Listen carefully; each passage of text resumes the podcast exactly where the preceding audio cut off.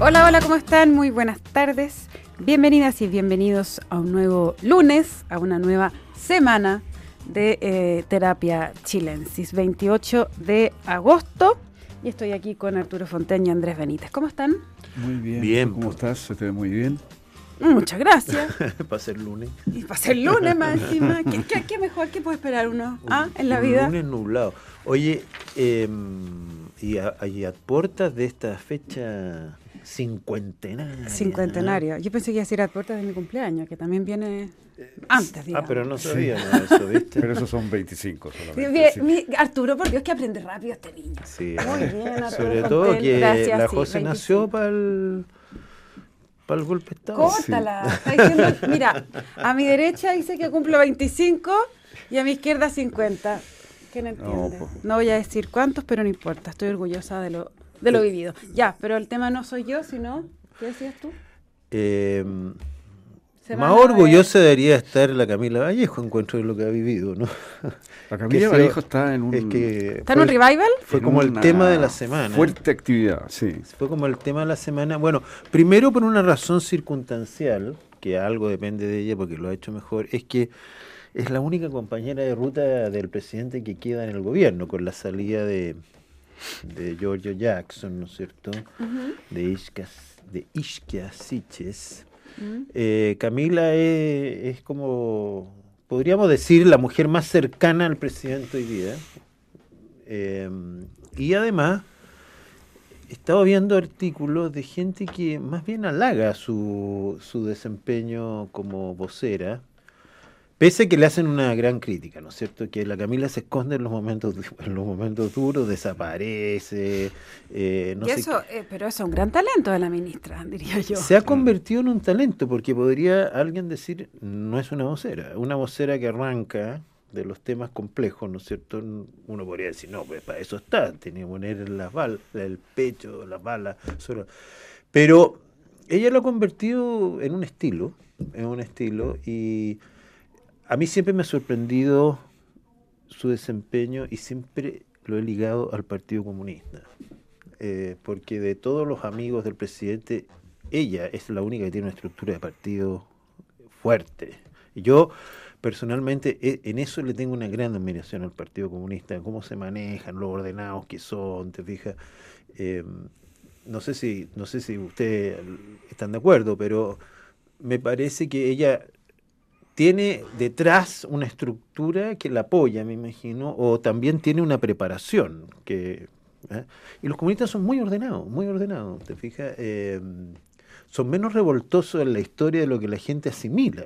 Mm. De hecho, entiendo que en el 11 de septiembre, por último, en la época de la Unidad Popular, ellos no eran, no eran los revolucionarios, por, el- por el contrario, ¿no? Debe ser a más. ¿Ah?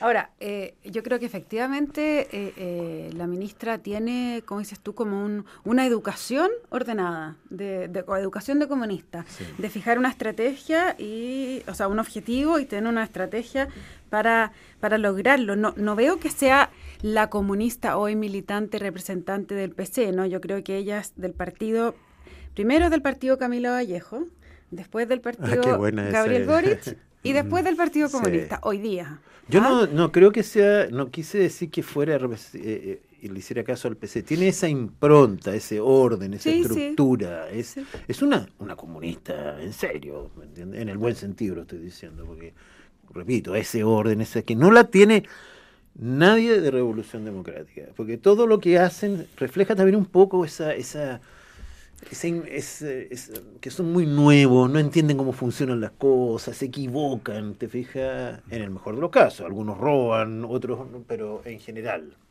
No Sí. sé, pues, Arturo. Sí, no, yo, yo Tú creo la que conociste, yo- yo la- Arturo, bastante. Eh, yo creo que ella es una gran vocera y tiene un tino, un autocontrol, una prudencia, un manejo del lenguaje eh, eh, fantástico. Eh, yo creo que es una gran ministra y en ese papel por lo menos se un 7. Esa es mi Que impresión. no es un papel fácil. Y un papel muy difícil, muy expuesto, donde hemos tenido mucha gente que o es aburrida o no sé. Ella logra una cierta tensión que hace interesante lo que dice, pero no se equivoca, usa los términos precisos. Yo creo que ha sido una gran, gran ministra. Eh, en la última semana ha tenido una enorme visibilidad. el tema de los temporales, en fin, el tema de los 50 años, se ha metido en distintos temas. Eh, y yo pienso que ella se está perfilando como una figura que puede tener un futuro político muy importante. Ahora, la pregunta eterna, yo, yo, creo que, a ver, los tiempos cambian claramente. Eh, y lo que antes era imposible puede ser posible o viceversa, pero lo que siempre se dice mucho es que eh, ella tiene encima el peso de ser comunista y que es muy difícil que eh, haya una candidata, o sea, que salga una comunista presidenta. Sí, pero sí, eso sin duda es una mochila eh, en Chile, en, en, casi cualquier parte, digamos. Pero, por otra parte, yo veo a la izquierda tan falta de figuras presidenciable, que yo creo que ella se está perfilando por lo menos como una, como una figura presidenciable bien verosímil. Bueno, ese es un punto interesante, eh, el, descampado en que está la izquierda hoy día, si uno mira, eh, probablemente ella es la figura principal, porque en algún momento mm. Toa como que, como que adquirió algún despliegue. Fíjate que tú mencionabas la semana pasada, ella estuvo muy en terreno, mientras los diputados se dedicaban a agarrarse del moño en el Parlamento. A, combos casi en el Parlamento por una declaración que se, había redactado hace 50 años. Ahora yo no, niego a lo mejor la sutileza, la trampa que hicieron ahí la derecha, el al otro se enojaron, pero era bien impresionante que todo esto pasó el día que se declaraba estado de catástrofe, zona de catástrofe en cuatro regiones. Em, y ella navegó bien, eh, hizo un rol de, salir a la calle a ver lo que estaba pasando. Em, y algunos, bueno, en estos artículos que, que estaban en la prensa eh, este fin de semana hablaban de que ella ya estaba percibiendo que se acercaba un gran momento para ella. Para, para, bueno, primero porque ahí se daba cuenta un detalle que no sé si es tan importante, pero que el presidente la llamó y le dijo, diga que va a haber un cambio de gabinete Luego, no diga quién, o sea, le dio, la empoderó. Ella, ella anunció el cambio de gabinete. Ella anunció el cambio de gabinete, fue muy raro y yo creo que, que fue también una... Ella lo que hizo fue marcar un punto político de su propio poder, eh, de quién es ella en ese esquema y de que ella no, no, no iba a ser movida. No iba a ser movida y no y que estaba como más allá. exactamente, como más allá de cualquier organización que hubiera. Em, Ahora tú tienes la academia ahí y claro, ella no es popular. Ella, el problema, claro, lo que te iba a decir, es la, es la figura que eh, mayor conocimiento tiene de todo el gabinete, 94 creo por ciento.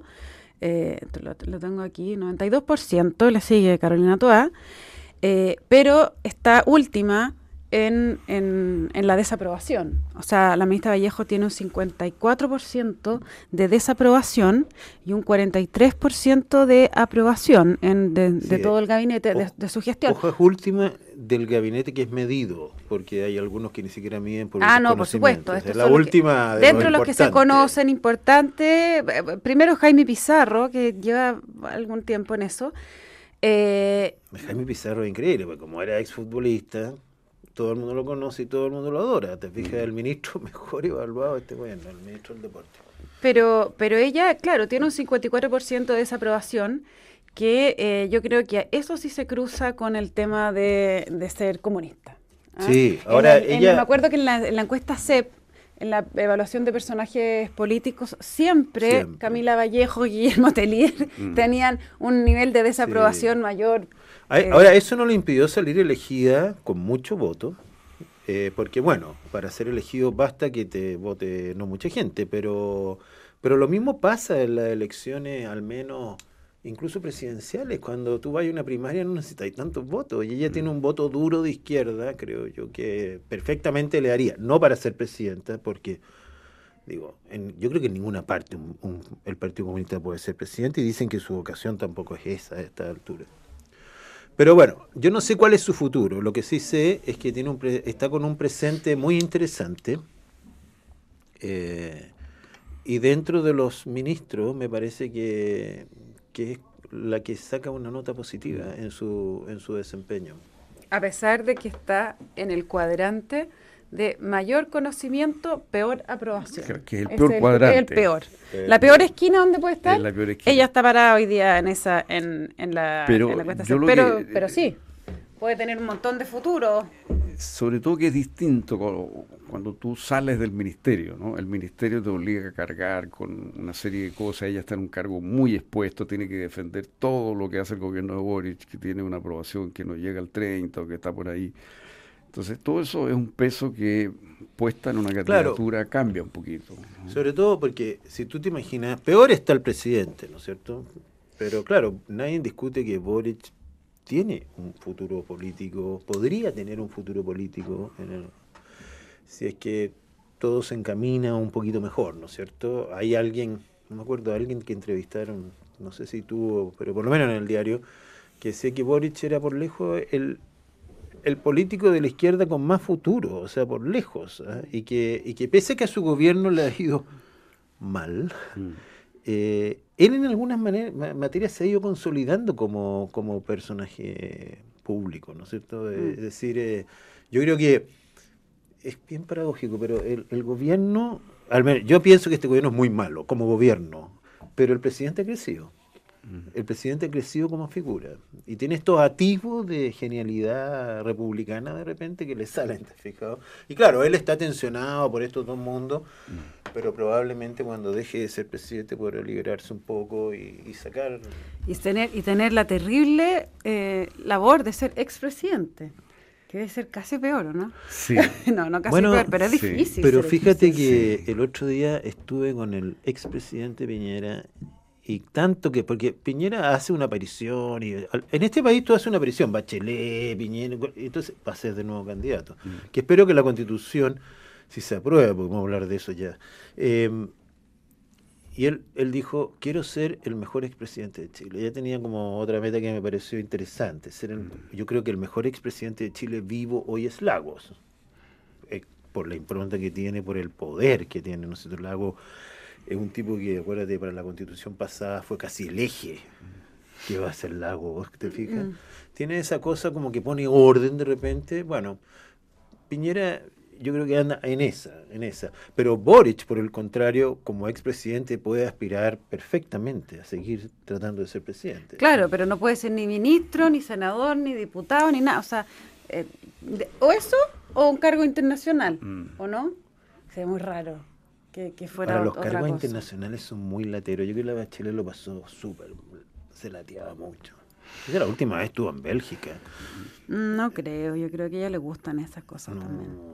Oye, en donde no estoy de acuerdo con eh, una de las, tú la columna de Cristian Valdivieso que tú mencionabas que hablaba de, del fenómeno de la ministra Vallejo, es que él parte de la, de la tesis de que la ministra Toá está como de capa caída, dice, ¿ah? Sí, a mí eso me llamó la atención en ese yo, artículo. Yo no, no estaría tan de acuerdo con eso, no la veo que esté muy, de capa caída. Yo tampoco sé por qué. Eh, y de hecho, está en el, hablando de las esquinas donde hay que estar, ella está en la esquina de las más buenas, en la esquina en el cuadrante mayor conocimiento, eh, mejor aprobación. Sí.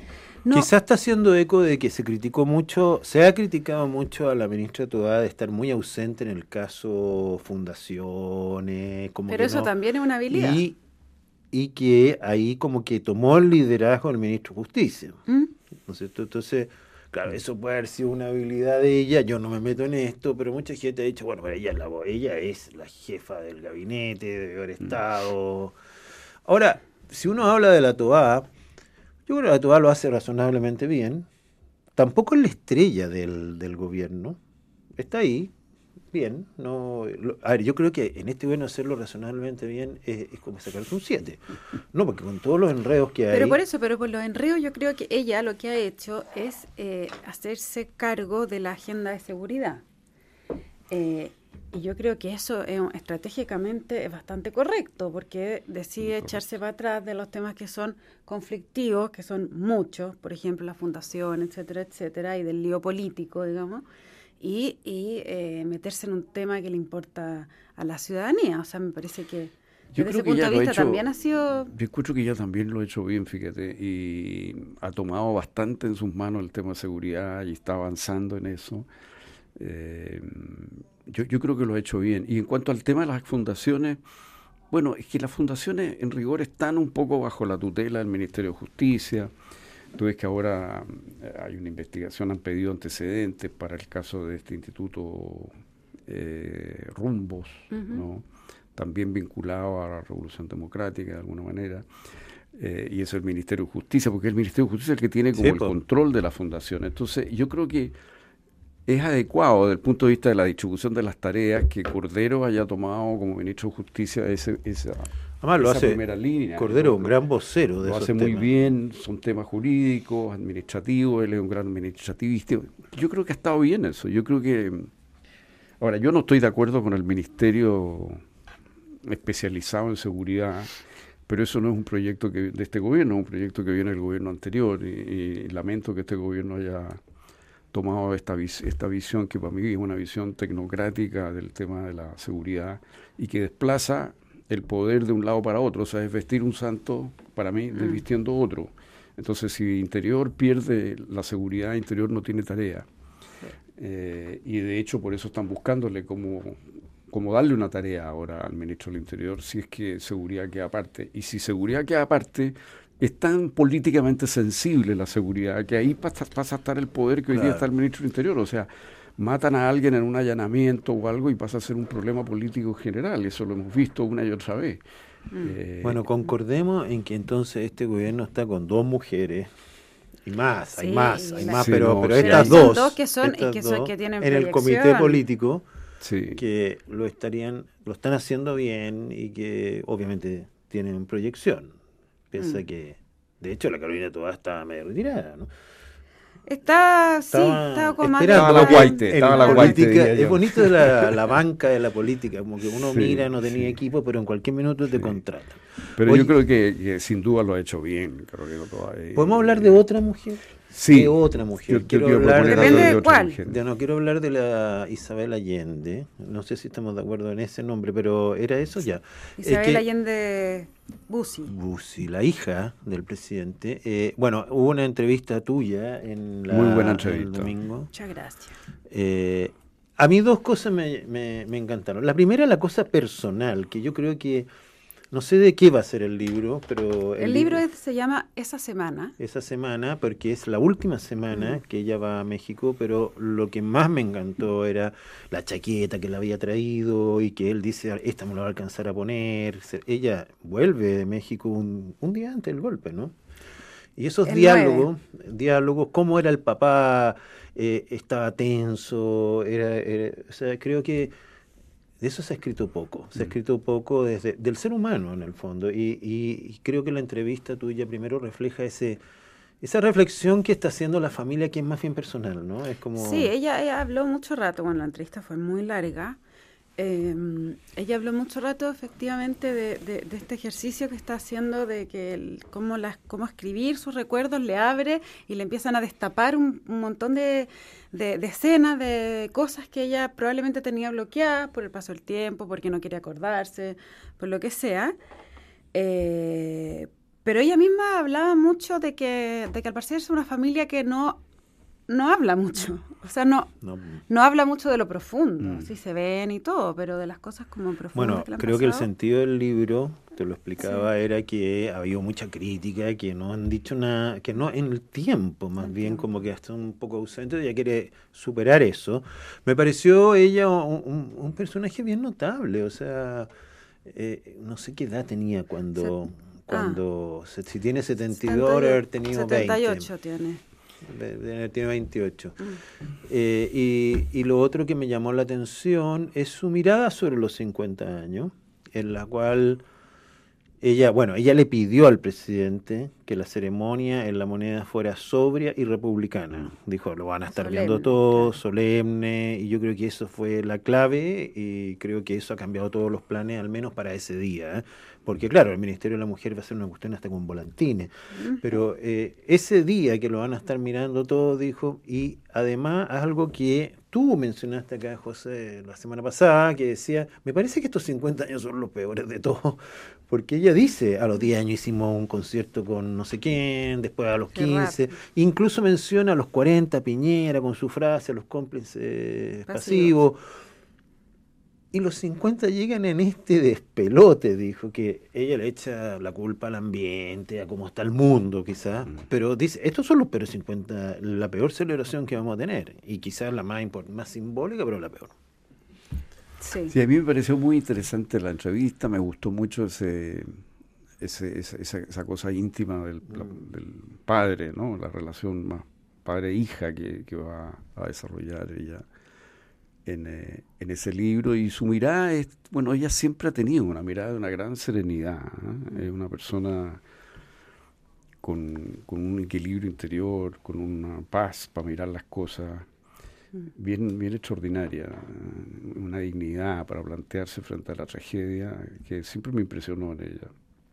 A mí me impresionó la casa. A ver, cuenta un poco de la, La casa de Guardia Mm. Vieja, eh, que es como una casa, pero es como una casa museo. No es museo porque no está abierta al público, digamos. Pero me impresiona que ella que vive ahí es una casa que se quedó en, en el 68, no sé. Mm. ¿Ah? Casi como... Porque después ellos se van a Tomás Moro. Claro, antes que se fuera Tomás Moro. Claro, obviamente. pero es una casa que está todo tal y como lo dejó Salvador Allende y la Tencha. Hay algunas cosas que han cambiado, por ejemplo, pero por ejemplo, no sé, la mesa de comedor, eh, y te cuenta que la mandó a hacer Salvador Allende, a la Cuca Burhardt con Landea, que era su esposo en tal año, que este cuadro lo compró de un artista chino que es súper fenomenal y una vez cuando vinieron los chinos me contaron que era espectacular. Eh, aquí se sentaba mi papá en este sillón y recibía a toda la gente a conversar porque a él le gustaba sentarse aquí y todo está...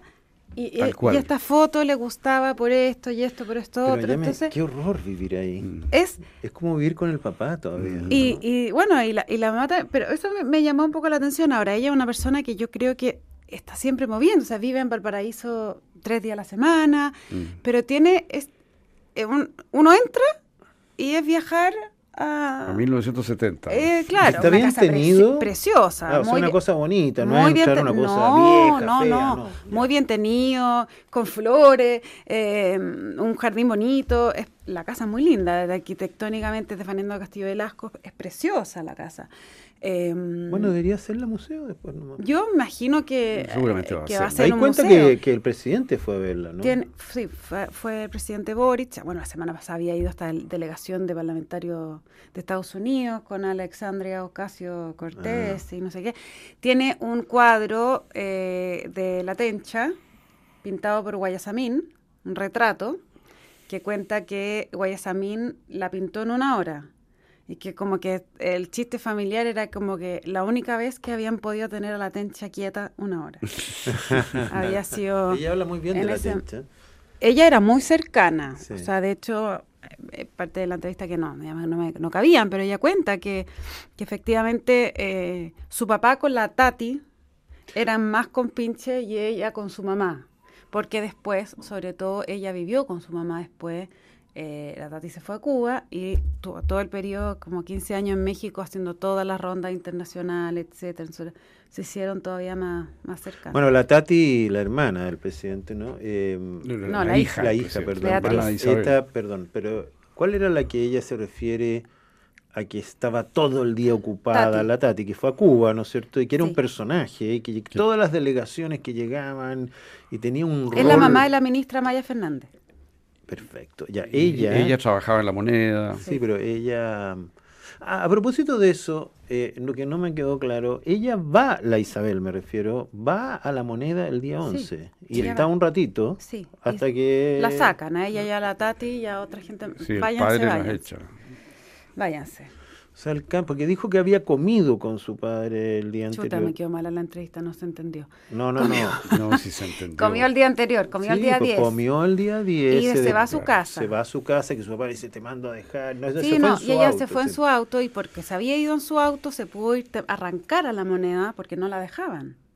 Se dejó su Ah, auto, fue a la moneda, perfecto. estuvo con él y se va de la moneda por Morán de 80, el padre la despide Ya, o sea, ella se despide el padre va. la moneda. Claro. Y ahí se va y empieza Yo creo que tú deberías escribir un libro sobre los detalles que te contaron. oye, me contó un detalle muy increíble, que es que, lo puedo contar porque ella lo contó en la entrevista, solo que como digo, no hay, no, hay página, no hay espacio para todo, de una, eh, que ellos venían como saliendo del centro y, eh, bueno, se supone que iba a haber, su papá le había dicho, los va a venir a buscar un jeep afuera de Morán de 80. A Beatriz, a Isabel y a dos mujeres más que trabajaban en prensa, creo. Esto eh, durante el, día, 11. en la mañana. Entonces, ellas salen y no había nada. Nada. Entonces empieza, se meten como a la intendencia, después ya no me acuerdo muy bien, llegan a otra parte, llegan a Baquedano, súper eh, como arrancando. Estaban cerca de Baquedano por ahí, o cerca de Santa Lucía, creo. Y pasa un auto, como me dice, como muy grande y elegante, y le dice, súbase, súbase, súbase. Y ellos se subieron. Sin saber. Sin saber. Y que esa persona, y después la, esas personas la llevaron de, eh, de, ese lugar a una casa donde se refugiaron, que era de una profesora de ella. Eh, pero que nunca ha sabido y nunca ha podido dar con, esa gente que de alguna manera como que las había salvado. No te puedo en sí. Sigue siendo anónimo. Y cuenta que, bueno, que está en el libro y, en el libro que va a publicar ahora y que, eh, que dice que quien sepa, por favor, si algún nieto sabe de estas personas, eh, agradezcanle de, de, mi parte. No, es bien, es bien No fui yo en todo caso. ¿No fuiste no tú? Fuiste tú.